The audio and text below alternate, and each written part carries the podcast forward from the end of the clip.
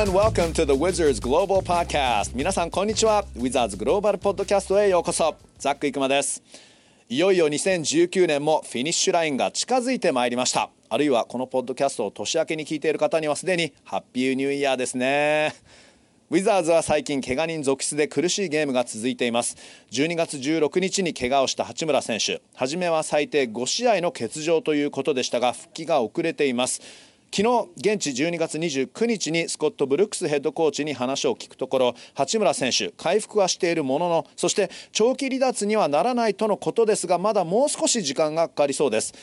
練習ができるようになってから12週間で実戦復帰ができるだろうとのこと。それがいつになるのか。一日も早い復帰を祈りつつ八村選手にはゆっくりじっくりと直してほしいところです。さて怪我人でロースターが手薄になっているウィザーズは12月26日に新しい選手を加えました。それがなんと八村選手とゴンザガ大学でチームメートだったジョナサン・ウィリアムズ選手。ということで今回のポッドキャストのゲストは早速ジョナサン・ウィリアムズ選手です。Take a listen 今回のゲストジョナサン・ウィリアムズ選手です。こんにちは。Konnichiwa. Uh, did you learn any Japanese from Rui by any chance when you were at Gonzaga? Only one word is Konnichiwa. Oh, just that. That's. Yeah. Did you t- teach him any English? Um, not not really. He kind of just learned that from like music, movies. Oh, okay. We always took him out to places like to um, go out to eat, talk to him, or like just go to the movies. And he, he loved hip hop, Uh-huh. and we put him to a lot of hip hop music. And he was able to learn that way. And he also had classes too. So OK, OK。なるほど、なるほど。えールイ選手からは、えー日本語は、えージョナサン・ウィリアムズ選手、実はこんにちはしか教わってなくて、えー逆にルイ選手に英語をそんなに教えたわけでもないけど、えールイ選手は結構、えーテレビとか映画とか、あるいはヒップホップがね、えー音楽が好きなので、そこから結構、えー英語を教わった、もちろんね、授業でね、英語も教わったというふうにね、ウィリアムズ選手言っています。Um, OK, so you just joined the Wizards、uh, three days ago. Um, that was your first game uh, in Detroit, uh, first NBA game in almost nine months. So what was that like for you? uh, it was a blessing. Like like I said, it's been a journey, and um, I'm a Christian, so I just kind of followed uh, God's path. He led me to Israel, and then He led me back to the NBA. So um, I want to give a lot of credit, a lot of thanks to my my Maccabi Rishon teammates, cause and the coaching staff and the whole organization. Cause it wasn't for them, I wouldn't be where I'm at where I'm at today. So. うん、なるほど、えー今日が12月29日なんですが、えーたった3日前にウィリアムズ選手、えーウィザーズに加入して、えーそれがまあ NBA では9ヶ月ぶりに近い、えー試合、えーピストンズ戦9得点8リバウンドということだったんですけど、えーウィリアムズ選手、えー僕はクリスチャンなので、えー絶対このチャンスが回ってくると信じていたと、えーそして、えーまああの神様のおかげで僕はイスラエルに行ってプレーすることもできた、えーそしてイスラエルの、えーチームメートにも本当感謝していると言っていますね。Um, yeah, what is the Israel Premier League like? Uh, like um, played at uh, Maccabi? Ma- Uh, Maccabi. Maccabi. Maccabi Rishon. Maccabi. Maccabi Rishon. So what was that? What is that Israel league like? very physical, very fast paced, up and down, um, a lot of ball streams. Like you said, the paint is more clogged up because there's a there's no defense at three seconds, so the paint is a little bit more clogged up. The whole the whole entire um, European game is just different from the NBA. The spacing is diff- different. The physicality is different. The ball movement is different. The coaching style is different. Just everything is just different. So you just have to adjust to it. But it was it was an amazing experience, and I had an unbelievable coaching staff and had great teammates around me. So I see. Uh, defensive three. So uh, same as FIBA rules, is that right? yeah, same. Yeah. As, and then you can also when the ball is on the rim, you can knock it off if, if. Okay. if you Okay. Okay. えーイスラエルのプレミアリーグについてなんですが非常にフィジカルで、えーまあ、NBA とかなり違うと、えーでそれはまあ NBA ルールとは違って FIBA ルールを起用しているので、えーまあ、ディフェンシブ3のそういうルールもなく、えーまあ、ゴールテンディングのルールもちょっと違いますよね、えーそういう意味ではすごくフィジカルでボールムーブメントも違ってまあ本当に NBA とは全く違うスタイルのゲームだったと言っています。Uh, so then what did you gain from playing in that league as far as you know you're back in the NBA what are some things that you gain from playing in, in a different style league Um, just basically learn how to be effective no matter no matter what league you're playing in or where you're playing at. Just learn how to be effective. One one of my calling cards is rebounding and just playing hard and finishing on the rim, and making sure I can trans they can translate anywhere wherever league I play in. So that's just one of the things I always try to focus on, just playing hard and rebounding. And that's one of the key things I had to learn. How, how can I be great in Israel? How can I be great as a European basketball player? So it took a couple months, but I was able to uh, wrap my head around it and also just learn how to just how a couple great games in a row and just be be more consistent. Did you just have to be stronger around the rim? Is that what it is, or you got to finish more? Or It just the, it just the referees don't call a lot of fouls. It just it's real physical. It just and you just learn how to just be tougher and you don't let it bother you no more because I mean NBA's physical, but like uh, European basketball is just it's a lot more banging, a lot more hitting. Really? Yeah. Okay. あのイスラエルのリーグで得たことっていうのはもうとにかくその、まあ、フィジカルな話ありましたけど、えーレフェリーもそんなに笛を吹いてくれないので、まあ本当に、えー今回イスラエルヨーロッパのリーグで、まあ、自分が得たものっていうのはその NBA に戻ってきていろんなリーグで対応できるいろんなリーグでアジャストして結果を出せるようになったと、まあ、とにかく自分はそのリバウンディングが、えー自分の持ち味なのでそんな中で、まあ、いかに、えーそのレフェリーが笛を吹かない中、えーリバウンディングで結果を出すかっていうそこをもう本当に極めたというふうに言っていますね。Um, what would you say about your NBA career so far? You know, last season um, you played in the summer league and you played uh, on a two-way contract with the Lakers, 24 games. Um, you actually had a game where you had 18 points, but also three double doubles actually. So what was that experience like for you? Uh, like I said, it's, it's, it's been a journey so far. Uh, it's been a blessing from God to be able to play in the NBA and play with the Lakers organization, which is a great organization. Uh, able to play with LeBron James and um, Rondo and all the vets we had, JaVale, just trying to piggyback and what they learned, what they taught me over the course of the um, of my time there. And um, joining the Rockets Summer League team was a, was a great experience too. Just picking up on different styles of how they play, how they don't like to shoot. Uh, to contest the twos, but like Sure. they like like the fast paced three pointers and layups and dunks. So just I was able to learn a lot in, in a short period of time. I see. With Houston, it's more uh, like dunks or right under the rim Yeah, or threes, yeah. right? あ面白いですね、えっと、まずサマーリーグはあのロケッツで過ごしたんですけど、えいかにそのツーポイントのタフショットを打ってはいけないということを教わったということでもう本当にヒューストンっていうのはもう本当リング下かあるいはスリー、えそこにアナリティクス的にね極めてますからね。そして、えレイカーズで 2A 契約で昨年は24試合、え実は18得点の試合もありましたしダブルダブルを、えー3試合で記録しているんですが、まあ、それも本当神様のおかげで僕はレイカーズの組織で、え経験ができたというのはすごい、えことだったと言ってていますねさらに、えーレイジャン・ロンド選手だったりとかレブロン・ジェームス選手にいろいろ教わることができてそれもすごい経験だったと言っています、uh, What is LeBron James like as a teammate? As an unbelievable teammate, um, very crafty, very smart on and off the court. Um, you can see how like you can just see what makes him so great. The way he the way he comes to the gym early, stays later, the way he approaches the game, and just everything about him. He just set, he just sets the tone every time he steps on the court, and he's a great leader. And I, I mean, like I said, I would follow him anywhere. But he's like I said, he's a great leader. Um, just just the way he carry himself off the court, on the court, and you can see what he does. Like he's a great father, and uh, just a just a great human being overall. Like you said, you see him supporting his kids, and I I would aspire to be just like him one of them days.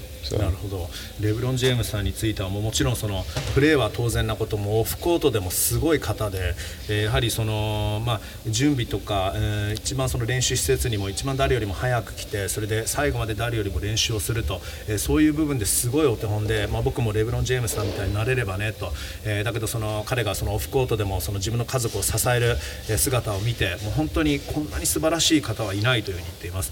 Uh, and let's talk about Rui a little bit. Uh, first of all, uh, what was he like in college? Because I know uh, in the interview the other day, at first, um, he didn't speak a lot of English. So, what was your first encounter with Rui like? Uh, I mean, I didn't know who he was. I just saw this this black guy. I just thought he was just a regular, you know, regular black guy. Then I heard him talking. I'm like, oh, he's he's not regular at all. But outside, I mean, he's cool. He's just, um, like I say, he's from Japan. He didn't really know a lot of English. He didn't know any English. And um, my brother and I, we just cooked meals for him, make him feel like home. And uh, just we just kind of grew. to- He was my roommate actually too. Gonz- When he first came to Gonzaga, we was roommates for like two months Okay. doing summer school, and uh, I just learned a lot. You guys shared a suite or like literally a bedroom? No, no. Uh, Okay, we- like a suite, right? Yeah, we some Yeah. grown men. We don't, okay, we're yeah, not that's doing right. that. いや、えー、と実はあの初め2か月間はルームメイトだったとね、えー八村選手とね、えーただ、まあ、ルームメイトといっても同じ実際にベッドルームではなくその、えー同じリビングルームをシェアしてそれでベッドルームは別々その我々そんなねあの大人だからそんな部屋はシェアして相部屋なんかないよっていうふうに言ってるんですけど、えーであのジョナサン選手の、えーお兄さんと一緒に結構料理を作って振る舞ったりして初め八村選手に会った時っていうのはあれ？普通のアメリカの選手だよね普通にアフリカアメリカの選手だよねと思ったら、えー英語はあまり喋らなくてなんか日本語を喋ってるのを聞いてるとあれこの人日本から来てんのかっていうそういう感じだったというんですけど本当に初めはあの英語をあまり喋らず and he was pretty quiet at the beginning or what was that like I don't want to say he was necessarily quiet. He Yeah. just he just didn't know no English. okay He, I mean, he still talks though, but um, Yeah. He's just trying to figure out everybody, just get a feel for people. Like I said, Mm-hmm. I don't know how many times he been to the states before before he came to Gonzaga, Mm-hmm. but he just trying to figure everything out. Everything just been thrown at him so Mm-hmm. fast, and I mean, it's just like me coming to the Wizards at a Mm-hmm. short notice. But at least I spoke English. Just imagine him not speaking sure sure speaking English and trying to learn the plays, and so it was just it was kind of tough for him at first. But he, Mm-hmm. like I said, he's a smart kid. He was able to figure it out. でジョナサン選手も、えーまあ、このウィザーズにね、えーまあ、数日前来たばかりですけど、まあ、そうやって本当に右も左もわからないっていう状況っていうのは誰でもあるんだけどそんな中、八村選手言葉もわからない状況で、えーアメリカに来てゴンザガに来て本当によくそんな中、えー頑張ってやってきたなっていうふうに言っていますね。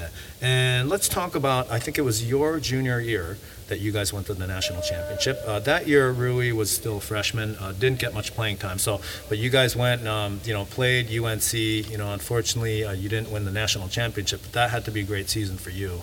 Oh yeah, it was an unbelievable um, season to be able to go to Gonzaga first Final Four, and uh, that whole, that whole that whole entire team is like a like brothers. We like family. We still talk. We have a group Snapchat together. We all keep in touch with uh, every last one of us. So it's just like like I said, it's just like a brotherhood, right? This whole entire team is just like family. We still talk to these. We try to plan vacations together. Really? Okay. Yeah, sometimes. Cool. Does that actually materialize, or did Yeah. you actually have those vacations? Uh, a couple of us went to Vegas Okay. um, last year and just Okay. hung out with each other. But yeah, like I said, from the walk on Uh-huh. to the starting five to Yeah. the bench guys, we all stay stay in contact with each other no matter what. Oh, that's great. That's a real brotherhood, huh? Yeah. えー2016年、2017シーズンのゴンザカのシーズンっていうのは、えージョナサン選手にとっては、え3年生の年で八村選手はまだ1年生でそんなプレーイングタイムがある年じゃなかったんですがその年ゴンザカはえーナショナルチャンピオンシップ惜しくも、えーノースカロライナ大学に敗れてしまったんですがもう本当にその時のメンバーっていうのはウォークオンの選手からスターティング5までみんな本当仲良くてえー今でもそのメールグループメールをして連絡を取り合って、えーでたまにオフに旅行を一緒にしたりとかラスベガスの旅行をねこれまでしたというね話もあります。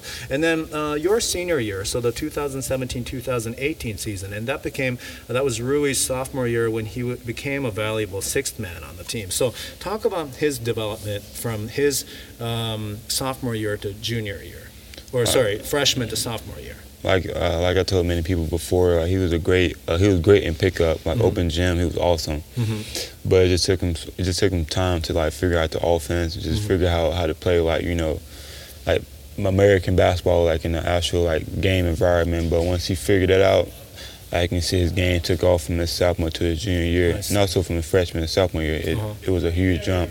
It just took time for him to get adjusted to like playing actual games and be like playing like live competition in front of like with referees and stuff like that. Once you figure out how to how to play, mm-hmm. you know, it was it was amazing. And his career took off after that. Right, right. なるほど。そういうことなんですね、ジョナサン選手の4年生のシーズンは2017、18シーズンだったんですけど、それが八村選手にとっては2年生の年、八村選手はそのシーズンから、えまあ、シックスマンになって、チームに、ね、非常に大きく貢献するようになったんですが、まあ、その1年生と2年生の何がその八村選手、違いがあったかっていうのは、1年生の時からもうすごいやっぱり逸材で、練習、ピックアップゲームとかやるときは、もう完全に、もう本当、相手を圧倒して素晴らしいプレーを見せてていたんだけどまだ1年生の時っていうのはその試合の中その流れに慣れていなくてで例えばそのレフェリーがどういうふうな反応をするかとかそういうものも含めその試合のペースだったりそのゲーム自体に慣れていなかったそれが2年生になったらそれが把握できるようになってそれで、え、飛躍するようになった。それで大活躍するようになったというふうに言っていますね。そこからもう一直線だというふうに言っています。Do you have any other、um, you know I know I know the spaghetti thing you know um, you made you and your brother made spaghetti for Rui. And um, you know at the time he all he all he knew was it's good good good right Do you have any other sort of funny anecdotes about you know people talk about really being a goofy guy but um, any things he did maybe um, we took him to go see The Conjuring too what did he, say? The Conjuring 2. The Conjuring 2, okay. We went to go take him that, take him to that, and he was almost. Yeah, yeah, it's a movie. He yeah. almost. Okay. He almost died in the theater because he was so scared. So oh, really? Okay, it's yeah. a horror movie. Or? Yeah, it's a horror movie. Okay, horror okay, movie. and he was just so scared, huh? Yeah. Wow.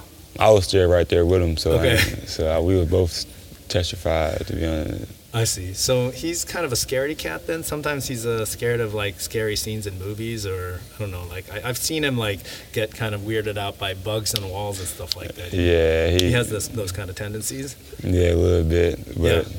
いやなるほど あの実際に1回あの大学時代にみんなでホラー映画を見に行った時にもう八村選手も怖がっちゃってもう本当どうにもならなかったと、ね、いうふうに言っていますね、まあ、僕も実は怖がりなんだけどとジョナサン選手言っているんですけど、えー、確かにね八村選手あの他の取材とか撮影の時にちょっと壁に虫とかがいたらあちょっとなんか気持ち悪いなとかねなって怖がるというねそういうちょっとその怖がり、えー、八村選手っていうそんなね一面もあるみたいですね。Um, Gonzaga is ranked number one right now in the NCAA. Uh, that's got to feel great uh, for an alum. Um, just talk about how Mark Few, Coach Few, prepared you guys. A lot of guys are in the NBA from Gonzaga. Uh, like I said, the whole entire coaching staff from top to bottom are all great people. And um, like Brian Michelson recruited me to go to Gonzaga. I still talk to him almost every other day. Um, I talk to Tommy Lloyd every now and then. He's a great coach. And uh, Mark Few, he's a he's a legend. I mean, he's He's been at Gonzaga for 20 plus years, 20, 20 plus years, made to the tournament every single year. I mean, that's pretty unbelievable, pretty remarkable to do that right there. And uh, like I said, his, the game plans, the game schemes that they put in place for us are successful. It's just up to us to just make sure make sure we execute the, execute the game plan. Um, like I said, he's been a great coach. He's a great father. We, I see him interact with his kids and his wife all the time, and uh, he's just a just a real cool dude, and uh, he's a great coach. And yeah. ゴンザガ大学の今ねちなみに NCA だとランキング1位というねゴンザガ大学なんですけど、えー、マーク・フューヘッドコーチこれまでにゴンザガ出身の NBA 選手もねたくさん今いますけどやはりその辺りすごくあの準備ねプレパレーション、えー、リーグで戦力になれるというね準備をしてくださっているゴンザガ大学のコーチングスタッフと言っていますね。そしてまあね先ほどファミリーというお話もありましたけど本当マーク・フューさんもお父さんのような存在というふうに言っていて、えー、今でもジョナサン選手はゴンザガのコーチングスタッフと常に連絡を取り合って、えー、そして、まあ、本当に一人一人、えー、卒業生が NBA でどう活躍できるかというふうにねどうチームに貢献できるかということをちゃんと今でもみんなスタッフが考えてくれているというふうに言っていて、まあ、あのゴンザガ大学が NCAA トーナメントの常連であることも全く驚きではないと。それでさらに、えーまあ、NBA に向けてどういうふうにこのゴンザガ大学でプレーした選手たちが NBA で活躍できる理由としてはやはりそのマーク・フューヘッドコーチがしっかりりとしたゲームプランを毎試合立ててくれてしかもそれがまあちょっと NBA プロスタイルに似ているようなゲームプランをしっかりと立ててくれてそれを選手がちゃんとしっかりとプレーをするっていうことを見届ける、えー、その部分で本当に選手たちが、えー、NBA で戦力になれるような準備をしてくれるそんな大学のプログラムなんじゃないかなというふうに言っていますね。Okay, one last question、uh, before you know I know you want to go home and relax today. Uh, you had a practice earlier. Um, what part of your game do you want to hone? Um, you know, I'm sure you want to have a long, long career in the NBA. For you to stick in the NBA, what's one area do you think that you know you want to continue to improve? Uh, just continue to focus on rebounding, um, become an elite rebounder in this in this game, and also just develop like a 15 footer and block shots and just play as hard as I can. Those three things I feel like I can I can stay しこれから、えーまあ、NBA でずっと戦力になるには、えー、自分が得意であるリバウンディングでもっと積極的にやって、えー、リバウンドを取り続けることあとブロックをもっと、えー、やれるようになること、えー、さらに15フッターと言ってるので、まあ、大体距離で言うと、えーまあ、4メートルちょっとぐらいの、えー、ミッドレンジシュートをもっと磨くことによって、えー、僕はもっとリーグで活躍できるんではないかなというふうに言っています。And I know that we are all, you know, hoping Rui comes back soon. Right now he's out with an injury, so you know, share us your thoughts. Um, you haven't, you've joined the Wizards, you've become teammates. Uh, you know, good teammates at Gonzaga, now teammates at Wizards, but you haven't seen him yet, right? No, I haven't seen him yet. I just wish him the best of luck uh, and, uh, and a quick and speedy recovery. 早く一日も早い、えー、回復を祈っているというふうにジョナサン・ウィリアムズ選手言っていますジョナサン・ウィリアムズ選手今週のポッドキャストのゲストでした Jonathan thank you so much I hope you come back on the podcast again ありがとうございました という大学時代は八村選手のためによくスパゲティを作って振る舞ったジョナサン・ウィリアムズ選手でした。ゴンザガ大学からは今年グリズリーズでルーキーのブランドン・クラーク選手も活躍していますけど今年さらにブレイクしているペーサーズのドマス・サボニス選手ヒートのケリー・オリニック選手。今怪我で欠場していますがブレイザーズのザック・コリンズ選手などと NBA にゴンザガ勢結構いるんですよね。ジョナサン・ウィリアム選手にもサボニス選手のようにリバウンドを奪いまくって NBA でブレイクしてほしいところです。さて今回はこの辺でお別れです。皆さん次回お会いする時はもう2020年ですね。Thanks for listening to the Wizards Global Podcast. See you next week and Happy New Year everyone. 皆さん良いお年を。